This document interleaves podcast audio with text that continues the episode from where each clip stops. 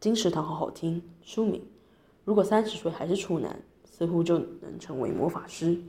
作者：丰田优。母胎单身在现在好像成为了一种贬义词。从什么时候开始，单身是一种错？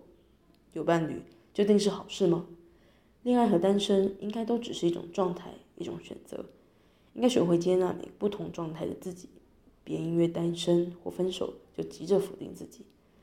如果三十岁还是处男，似乎就能成为魔法师。有亲吻出版，二零一九年十一月，金石堂陪你听书聊书。